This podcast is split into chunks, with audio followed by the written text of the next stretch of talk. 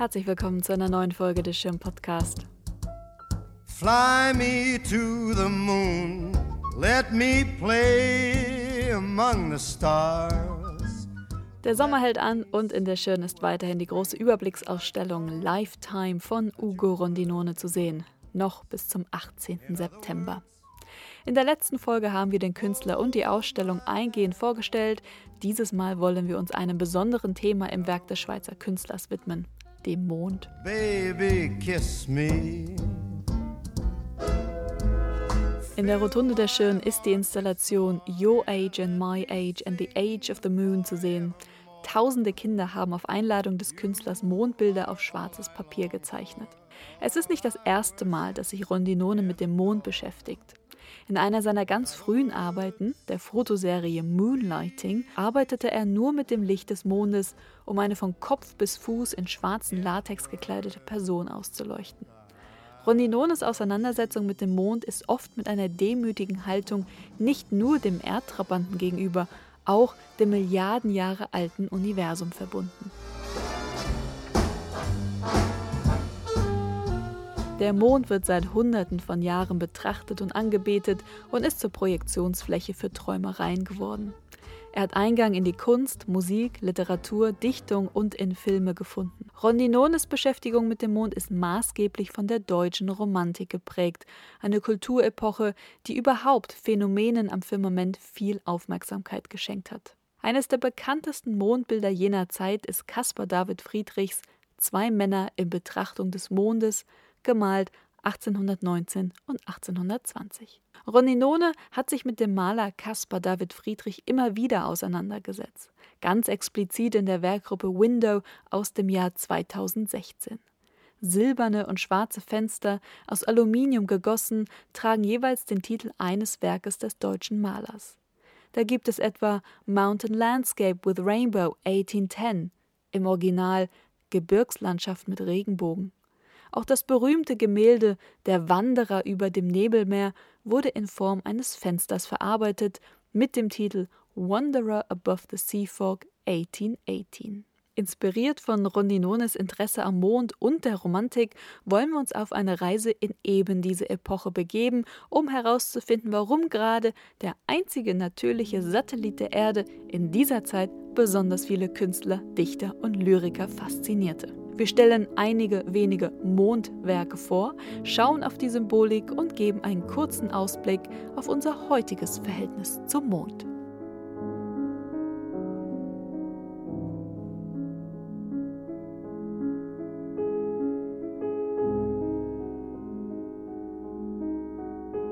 Die Romantik war eine europäische Kulturepoche, die ihren Ausgangspunkt in Deutschland hatte. Die deutsche Romantik wird auf die Jahre 1795 bis 1848 datiert. Sie folgte auf die Epoche der Aufklärung und ist durchaus als Reaktion auf diese zu verstehen. Die Aufklärung war eine Zeit des Fortschritts, des Wissens und der in die Vernunft gerichtete Philosophie. Die Industrialisierung hielt Einzug, die Städte wuchsen und das wiederum führte zur Landflucht. Auftritt der Romantiker. Sie setzten den wachsenden Städten eine Rückbesinnung auf die Natur entgegen. Mehr noch, sie idealisierten die Natur. Der Welt der Technik und Zahlen setzten sie die Welt des Gefühls und des Wunderbaren entgegen. Fantasie, Individualität und das eigene Empfinden waren wichtige Themen. Wir aber blicken auf die Natur und auf zum Himmel, denn die Natur wurde in der Romantik regelrecht religiös erhöht. Nicht nur deswegen ist der Mond ein häufiges Motiv.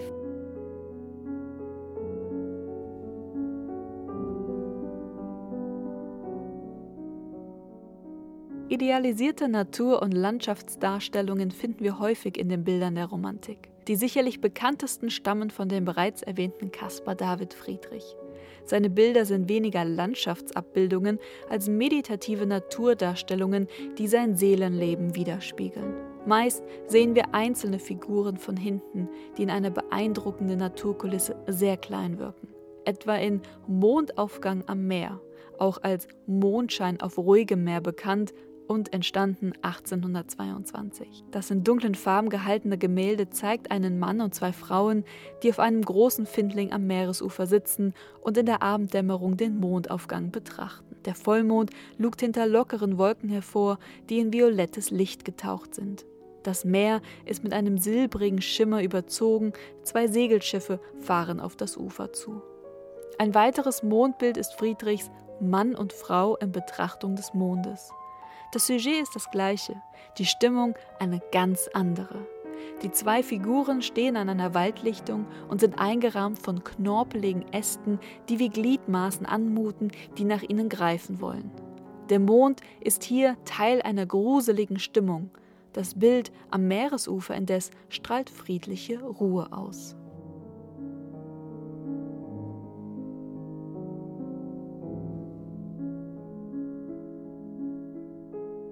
Bilder, wie sie Friedrich gemalt hat, bestimmen bis heute unsere Wahrnehmung von Romantik und des Romantischen. Der Duden definiert romantisch wie folgt: gefühlsbetont, schwärmerisch, die Wirklichkeit idealisierend und von einer das Gemüt ansprechenden, geheimnisvollen, gefühlsvollen Stimmung malerisch reizvoll. Für starke Gefühle und gefühlsvolle Stimmungen kann der Mond gut sorgen. Ob romantisch, verklärt, melancholisch oder gruselig, er leuchtet Liebesszenen genauso aus wie Szenen des Verbrechens. Das Licht des Mondes verwischt die Konturen von Dingen und Personen, das beflügelt die Fantasie.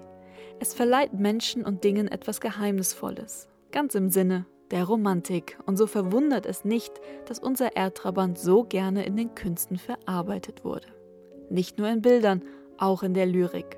Der Mond war als Motiv sogar so beliebt, dass der Schweizer Germanist Caspar Heinrich Spinner die 1770er Jahre als Mondjahrzehnt bezeichnet.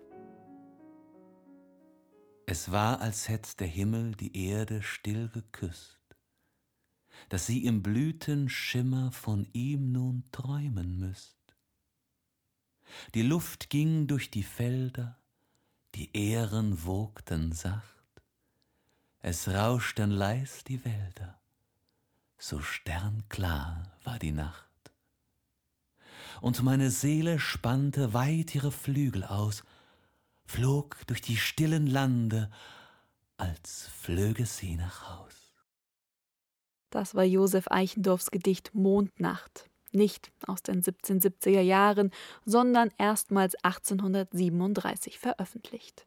Kein einziges Mal wird der Mond beim Namen genannt, aber dennoch eine romantische Nacht beschrieben, wie sie Friedrich nicht besser hätte malen können. Aber natürlich geht es hier nicht um einfache Naturbeschreibung. Dem Gedicht wird eine religiöse Ebene zugeschrieben. Der Himmel ist hier das Zuhause der Seele, damit ist das christliche Paradies gemeint.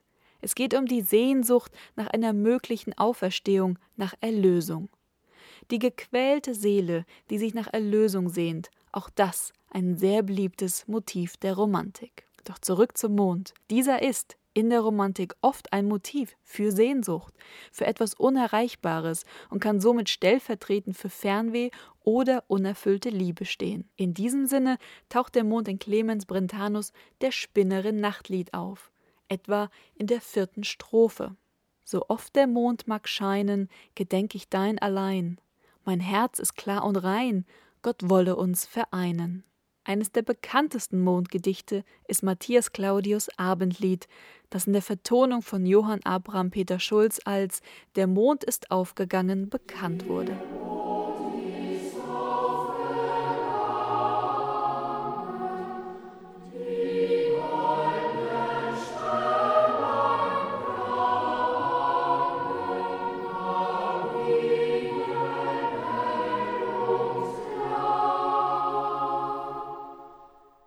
Bekannt ist es vielen als Volkslied und Schlaflied. Dabei handelt es, ähnlich wie Eichendorffs Mondnacht, vom Glauben und Vertrauen in Gottes Wirken, das anhand der Natur dargestellt wird. Es gibt noch zahlreiche weitere Gedichte, die den Mond als Motiv in sich tragen. Natürlich hat auch Johann Wolfgang Goethe den Mond bedichtet, zum Beispiel in An den Mond aus dem Jahr 1778.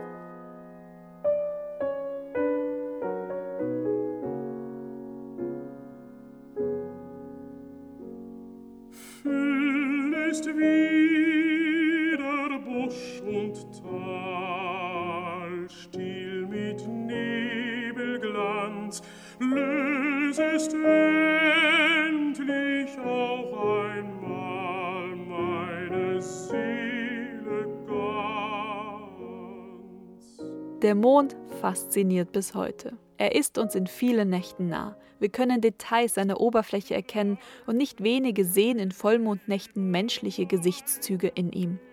Allerdings ist der Mann im Mond keine universelle Angelegenheit. In Japan und China sehen Menschen einen Mondhasen. In Westafrika wird dort oben ein Krokodil gesichtet und in Südafrika hingegen eine Frau, die Brennholz schleppt. Das Phänomen, in Dingen vermeintliche Gesichter, Wesen oder Gegenstände zu erkennen, nennt man übrigens Pareiduli. Doch obwohl uns der Mond so vertraut erscheint, lässt er sich nie festnageln. Ständig wandelt er sich. Er ändert seine Form im Laufe der Mondphasen. Manchmal erscheint er rötlich, dann erscheint er größer am Abendhimmel als üblich. Alles optische Täuschungen. Doch kann der Mond auch tatsächliche Veränderungen bewirken, etwa wenn er die Meere mit sich zieht und für Ebbe und Flut sorgt. Oder uns bei Vollmond nicht schlafen lässt. Er kann uns verrückt machen.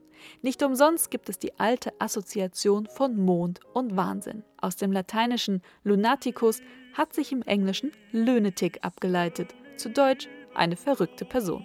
Im Italienischen und Spanischen heißt der Mond La Luna, im Französischen La Lune. Während der Mond im Deutschen grammatikalisch männlich ist, ist er in vielen anderen Sprachen weiblich und wird daher nicht selten mit einer schönen Frau assoziiert.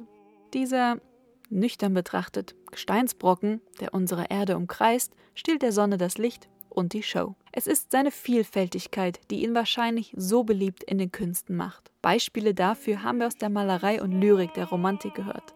Aber auch die Musik ist voll von Mondmotiven, damals wie heute. Ludwig van Beethovens Mondscheinsonate, Claude Debussys Claire de Lune, Frank Sinatras Fly Me to the Moon, die Titelmelodie dieser Podcast-Folge. Und damit schließt sich auch der Kreis zu Ugo Rondinone. Denn in seinem Werk begegnen uns Zitate aus der Popmusik und zahlreiche Mondanspielungen.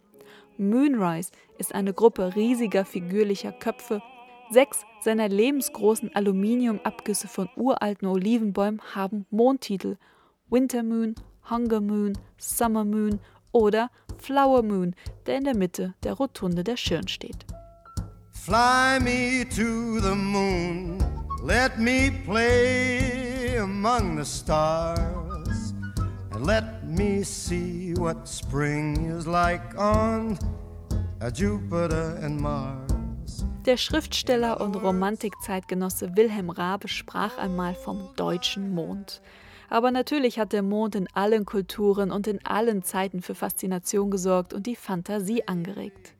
Der Autor Joachim Kalka konstatiert in seiner Kulturgeschichte des Mondes, Überall in der Welt gibt es die romantische Verliebtheit in den Mond. Wir sind in universeller Gesellschaft. Diese Gesellschaft hier aus Podcast-Zuhörern und Zuhörerinnen und dem Schirnteam muss nun erstmal wieder getrennte Wege gehen, denn wir sind am Ende der Folge angekommen. Den Schirn-Podcast könnt ihr im Schirnmerk oder auf der Podcast-Plattform eures Vertrauens hören und abonnieren. Wenn euch gefällt, was ihr gerade gehört habt, dann lasst es uns doch wissen. Mit einem Like oder euren Kommentaren. In romantischer Beseeltheit. Bis zum nächsten Mal. Fill my heart with song, let me sing forevermore. You are all I long for, all I worship and adore. In other words,